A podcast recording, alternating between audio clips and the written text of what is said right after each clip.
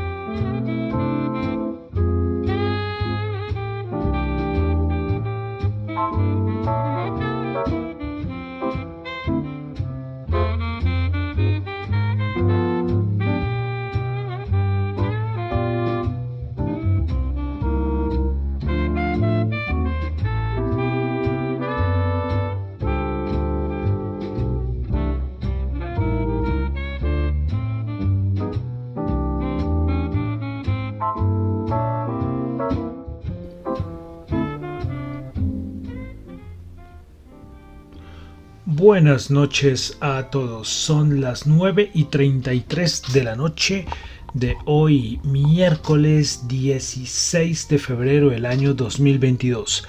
Mi nombre es John Torres y este es el resumen de las noticias económicas del día de hoy.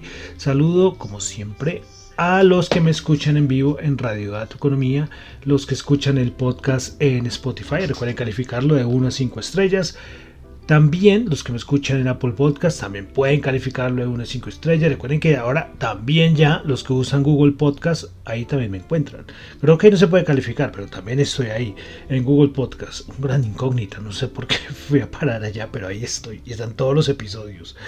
Eh, bueno, y también en YouTube, recuerden, suscribirse. Vamos a por los 90. Esa es la siguiente meta a nivel de suscriptores en YouTube también pueden dejar ahí, dedito arriba, dedito abajo, como siempre, lo que quieran.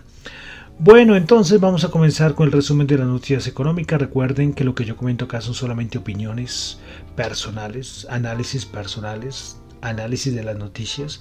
No es ninguna recomendación de inversión. Si les sirve algo lo que yo digo acá, maravilloso, perfecto, me alegra mucho, pero tomen ustedes sus propias decisiones.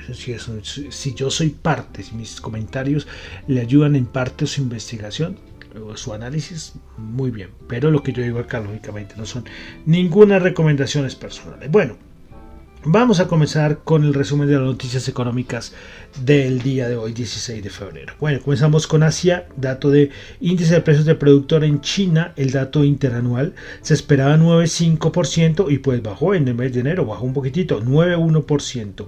Y la inflación se esperaba 1%, anterior 1,5% y bajó a 0,9%. En China eh, parece que las cosas a nivel macro, a nivel de índices, pues bueno, veremos a ver si mejoran, ¿no? Vamos a cantar victoria. Siempre he dicho que es que China está con unos meses más adelante de todos porque China fue el primer país de esta manera que superó el COVID. Estamos hablando del 2020. Lógicamente es un periodo en que iba como adelante a nivel del, como que el, eh, a nivel del camino macroeconómico que nos esperaba a todos más o menos. Bueno, pasamos ahora ya a Europa donde tuvimos dato de inflación en el Reino Unido. El del mes de enero 5.5%, esperaba 5.4% mensual es 0, menos 0,1, esperaba menos 0,2%. Este dato de inflación es el mayor como en 20 años, algo así, en el Reino Unido.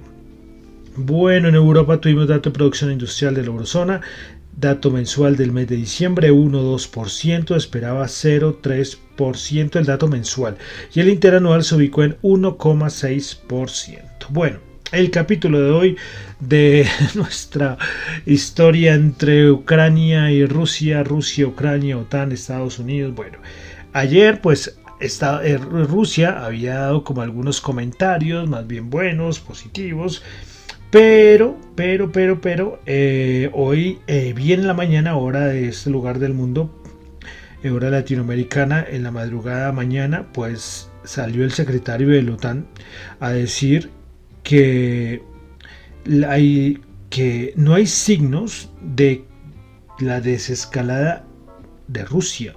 De hecho, siguen aumentando su presencia militar en la frontera.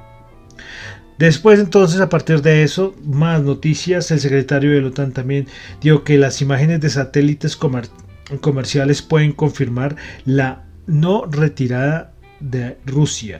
Después también las horas de la tarde, eh, también un funcionario de Estados Unidos dijo que Rusia ha incrementado en 7000 en soldados eh, eh, sus tropas en la frontera con Ucrania. Entonces, esto otra vez, ayer eh, pensábamos que podíamos tener algún poquito de tranquilidad en el tema, pero no. Hoy, hoy la OTAN y Estados Unidos pues dieron que, aunque recordemos que ayer yo lo había comentado, les había dicho que por parte de Estados Unidos yo no creía en nada y de lo que había dicho Rusia, que el mismo presidente de Ucrania salió con esa frase, que hasta que no vean los hechos de que se estuvieran retirando, él no lo daba por, por válido. Pero bueno, eh, más cositas, también otro eh, funcionario de Estados Unidos dijo que Rusia podría utilizar cualquier pretexto para invadir a Ucrania en cualquier momento. Y por parte de Rusia, eh, un portavoz del Ministerio de Relaciones Exteriores de Rusia dijo que Estados Unidos está aumentando las tensiones en la frontera para poder impedir la implementación del oleoducto Nord Stream 2. Bueno, de parte y parte veremos esto hasta, hasta dónde va. Todos los días pasa, no es que pasa algo súper diferente, pero, pero, un día parece que sí Rusia se va a retirar, después dice que no, después Estados Unidos insiste que Rusia va a atacar en cualquier momento, entonces seguimos ahí. Bueno, pasamos a América. Tuvimos en Canadá dato de inflación, dato mensual de enero 0,9%, dato interanual, inflación en Canadá 5.1%. Bueno, pasamos a un dato importantísimo el día de hoy en Estados Unidos. Fue el dato de ventas minoristas. Pues bueno, ventas minoristas en Estados Unidos se esperaba 2%, el dato mensual, y terminó en 3.8%. Anterior había sido una caída del 2,5%. Eso, sí, eso quiere decir una mejora como de más de 6 puntos eh, porcentuales, un aumento importante, es un dato bastante fuerte sabiendo la importancia que tiene el consumo en el Producto Interno Bruto de los Estados Unidos. Producción industrial en Estados Unidos, el dato mensual 1.4%, se esperaba 0.5%, otro dato bueno a nivel macro. Bueno, más cositas importantes. Hoy tuvimos las minutas de la Fed. Voy a resaltar algunas cositas. Eh, primero que todo, los miembros de la Fed prefieren que las compras de activos netos se sigan reduciendo según el calendario anunciado el pasado mes de diciembre, es decir, terminando las compras a principio del mes de marzo. Otra cosita de las actas de la Reserva Federal. Eh, los participantes enfatizaron que si la inflación no corrige, como se espera, sería apropiado que el comité eliminara la adaptación de políticas a un ritmo eh, sí, bueno, eh, sería apropiado que el comité aceptara las políticas a un ritmo más rápido de lo previsto actualmente. Y finalmente, algunas minutos de la Reserva Federal eh, algunas minutos. Algunos miembros de la Reserva Federal expresaron su creencia de que las condiciones económicas probablemente necesitarían eh, o, llevarían a reducir el tamaño de balance más tardar a final de este año. Entonces, tres puntos importantes. Eh, lo del tapering, como se había programado para el mes de marzo. Eh, que si la inflación pues no cae tendrán que aumentar las tasas de interés mucho más rápido y el balance pues no momento lo único que dicen es que a final de año se podría mirar la reducción. Entonces tres puntos súper importantes de las minutas de la Reserva Federal del día de hoy. Bueno pasamos a Colombia. El Fondo Monetario Internacional entregó como un comunicado respecto a la revisión eh, sobre Colombia, del artículo cuarto sobre Colombia, en lo que destaca que el país está entre en los primeros lugares de la recuperación económica en la más rápida recuperación económica en la región. Bueno, voy a, es un informe muy largo, yo creo que ustedes ya lo han visto, pero voy a resaltar un parrafito. Y es, la economía colombiana repuntó fuertemente en el 2021, liderada por el consumo privado. Con el avance en los planes de vacunación y la reapertura de la economía, se espera que la fuente dinámica de crecimiento continúe en el corto plazo. Sin embargo, quedan todavía riesgos a la baja considerando que la pandemia no ha terminado.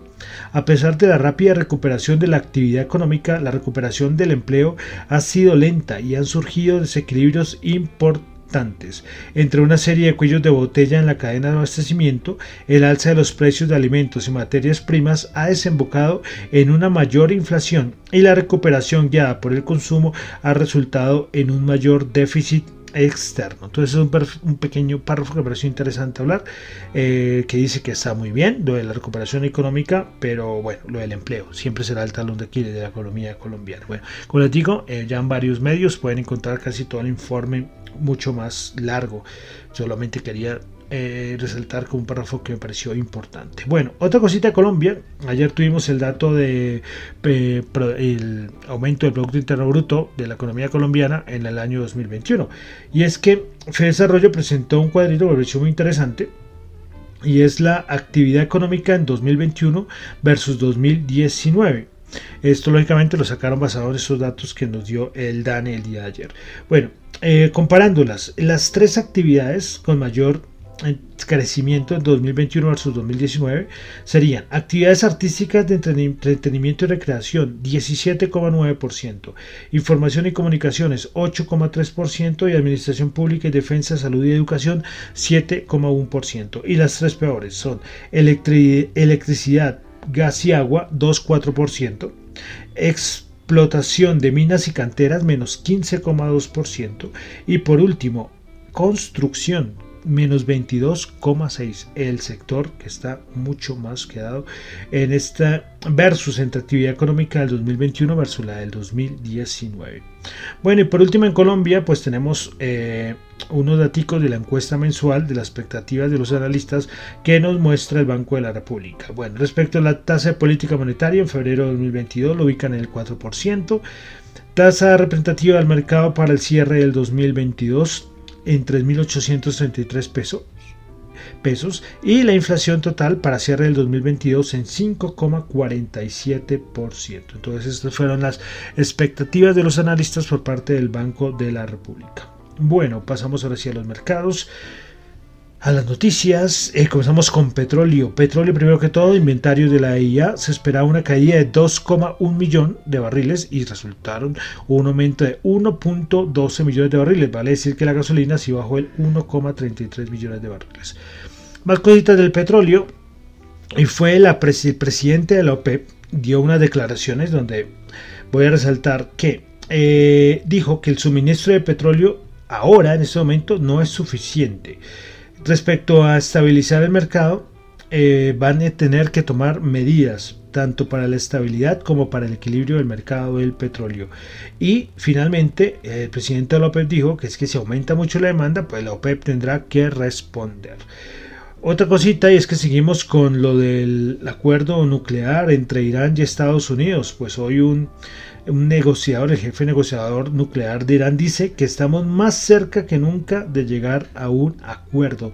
Y esto fue una noticia que movió hoy los precios del petróleo. Bueno, eh, de mercados, nada más, eso es lo que quería resaltar, primero que todo. Bueno, eh, antes de entrar a los índices, como siempre, eh, bueno, nada, nada sí ha cambiado mucho. Seguimos con lo de Rusia y Ucrania, sigue lo mismo, seguimos con los vencimientos, todo sigue de cierta manera igual. De pronto hubo movimiento, lógicamente, cuando salió la noticia de la OTAN ah, diciendo que, Rusia no estaba retirando tropa y eso movió mercado lógicamente otra vez lo que se había ganado ayer pues se, se dio la vuelta todo otra vez bonos eh, aumentando el bono bajando la rentabilidad de los bonos subiendo el oro subiendo el petróleo eh, bajando algo de las bolsas. Eso es lo, lo primero. Después eh, salió las los minutos de la Reserva Federal y de cierta manera el mercado se las tomó, se lo tomó bastante bien. El sentido de lo de la disminución del balance, que lo dicen, como lo acabamos de nombrar, que lo colocarían para final de año. Entonces, eh, igual, o sea, no hay nada más así importante para resaltar. Todo sigue, eh, seguimos ahí. Los operativos siguen, no, han dado ninguna otra información. Eh, importante para yo comentarles. Entonces, las cosas seguimos igual. Rusia, Ucrania, Reserva Federal. Esos son los dos lo más importante en este momento a nivel de mercado, lo que está moviendo el mercado. Bueno, el Nasdaq 100 bajó 17 puntos, menos 0,12%, 14.603 puntos. Vamos con el SPI, el SP 500 el día de hoy. Subió 3 puntos, 0.09%, 4.475 puntos. Vamos ahora con el Dow Jones, que el día de hoy bajó 54 puntos, menos 0,1%, 34.934 puntos. A ver si me esperan un momento, vamos a a mirar cuáles fueron las acciones que más subieron y que más bajaron en el Dow Jones. Si es que esta me deja ver. Listo. Entonces, eh, las acciones que más subieron y más bajaron el Dow Jones, las que más subieron Walt Disney subió el 1%, Procter Gamble subió el 0,7%, Nike subió el 0,6%. Principales perdedoras, Salesforce bajó el 1,1%, 3M bajó el 1% y Goldman Sachs bajó el 1%. Bueno, vamos a ver creo que ayer no lo dije, creo que ayer se me pasó el, el VIX, el VIX, que no se me puede pasar, que no se puede pasar. Hubo, hubo eh, vencimiento del VIX el día de hoy. Todos los que tenían VIX les pudo salir el aviso de rollover o si querían cerrarlo. Bueno, entonces vámonos con el VIX, cómo cerró el VIX. A ver, el VIX. Esto está muy lento y no me carga el VIX. Y el VIX hoy bajó 5,4%, 24,29 el VIX. Eh, para tenerlo en cuenta. Bueno, vamos a la Bolsa de Valores de Colombia ya próximamente ya empezaron a presentar estados de resultados, así como va a ser Estados Unidos, aquí en Colombia también tendremos estados de resultados. Ya varias, em, algunas ya creo que, que empezaron a, desde la semana pasada, algunas, pero ahorita las principales vienen próximamente. Bueno, entonces el MSCI Colcap subió 15 puntos, 1%, 1502 puntos. Principales ganadores en la Bolsa de Colombia, el Paz del Río subió el 8,4%, Ecopetrol subió el 3,3% y Semargo subió el 2,9%. Principales perdedoras en la Bolsa de Valores de Colombia, Enca bajó el 3,8%, Grupo Bolívar bajó el 2,9% y Promigas bajó el 2%. Vamos con commodities, el oro 1871 subió 16, petróleo WTI 90 bajó 1,1, Brent 92 bajó 1,4. Eh, el petróleo sí fue con lo de Rusia para arriba, los inventarios no salieron tan buenos, pero también para arriba, pero después salió lo de Irán y, ¿sí? y también lo de la OPEP. ¿eh? Hoy el petróleo subo movidito. Bueno, vámonos entonces a, las criptos. Bueno, a ver si esto me abre porque está un poco lento y si no abre pues no puedo comentarle las criptos el día de hoy. Recuerden que siempre nombro las 10 primeras por market cap quitando las stable coins. Bitcoin subiendo el 0.02%, Ethereum bajando el 0.4%, BNB bajando el 0.6%, eh, Ripple bajando, subiendo el 0,1%, Cardano subiendo, bajando el 0,7%, Solana bajando el 1,2%, Avalanche subiendo el 4,1%, Terra subiendo el 0%, 0.09%, Dogecoin bajando el 0.6% y Polkadot bajando el 0.7%. Bueno, de criptos solamente lo de Charlie Munger, el gran amigo de Warren Buffett, ¿no? que dijo que él nunca invertiría en criptos y que las criptos eran como una enfermedad venérea. ¿Qué tal las declaraciones de, Charlie Munger? Bueno, y además que para él que el dinero digital siempre ha existido, que para eso está la cuenta, la cuenta bancaria que uno tiene, que eh, bueno, no voy a criticar, bueno, me dio risa porque Buffett ya había dicho que era veneno para ratas las criptos y ahora es una enfermedad veneria las, las criptos, según Charlie Munger. Bueno, bueno, bueno, ahí está. Solamente lo nombre, me pareció, me pareció curioso, ¿no? Bueno, y hoy sí vamos a tener, eh, hoy sí vamos a tener diccionario cripto. Bueno, entonces, una palabra importante y es criptomoneda.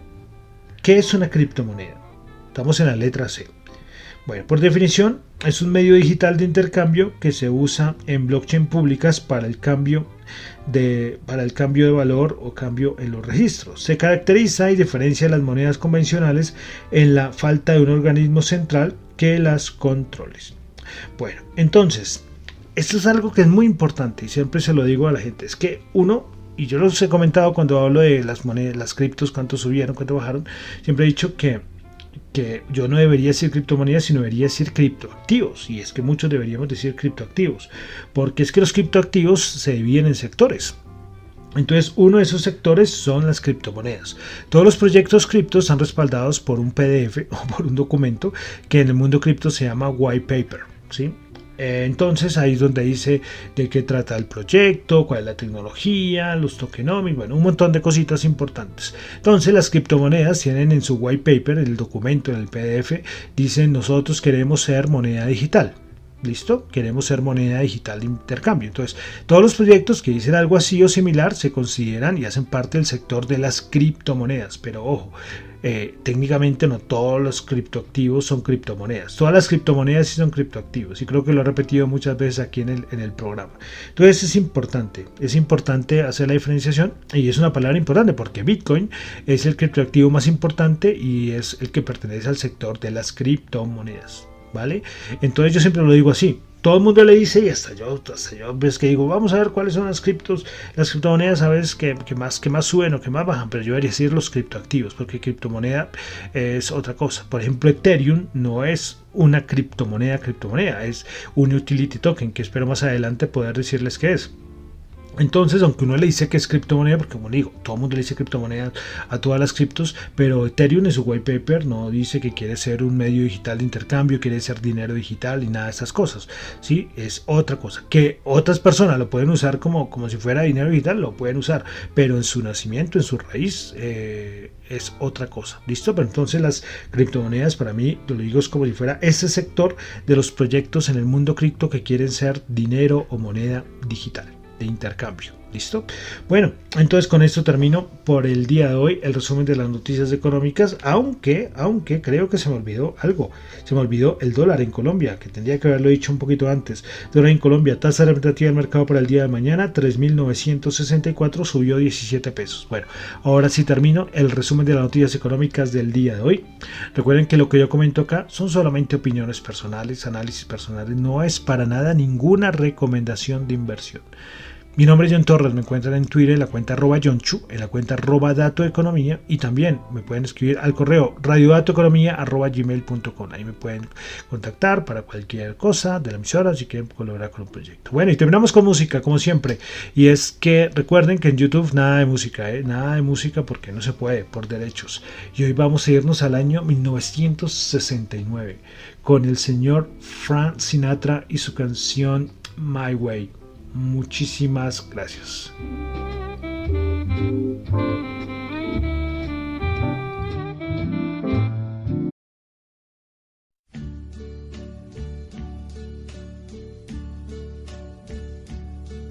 And uh, now the end is near, and so I face the final curtain my friend, I'll say it clear.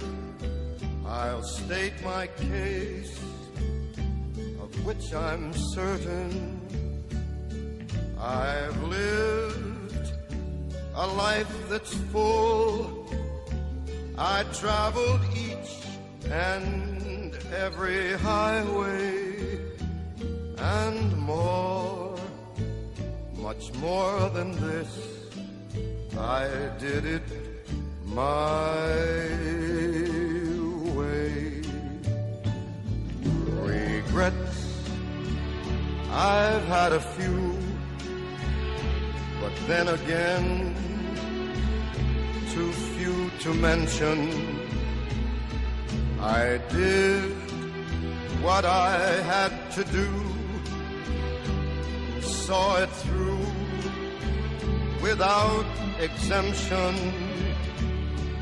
I planned each charted course, each careful step, along the byway and more, much more than this, I did it my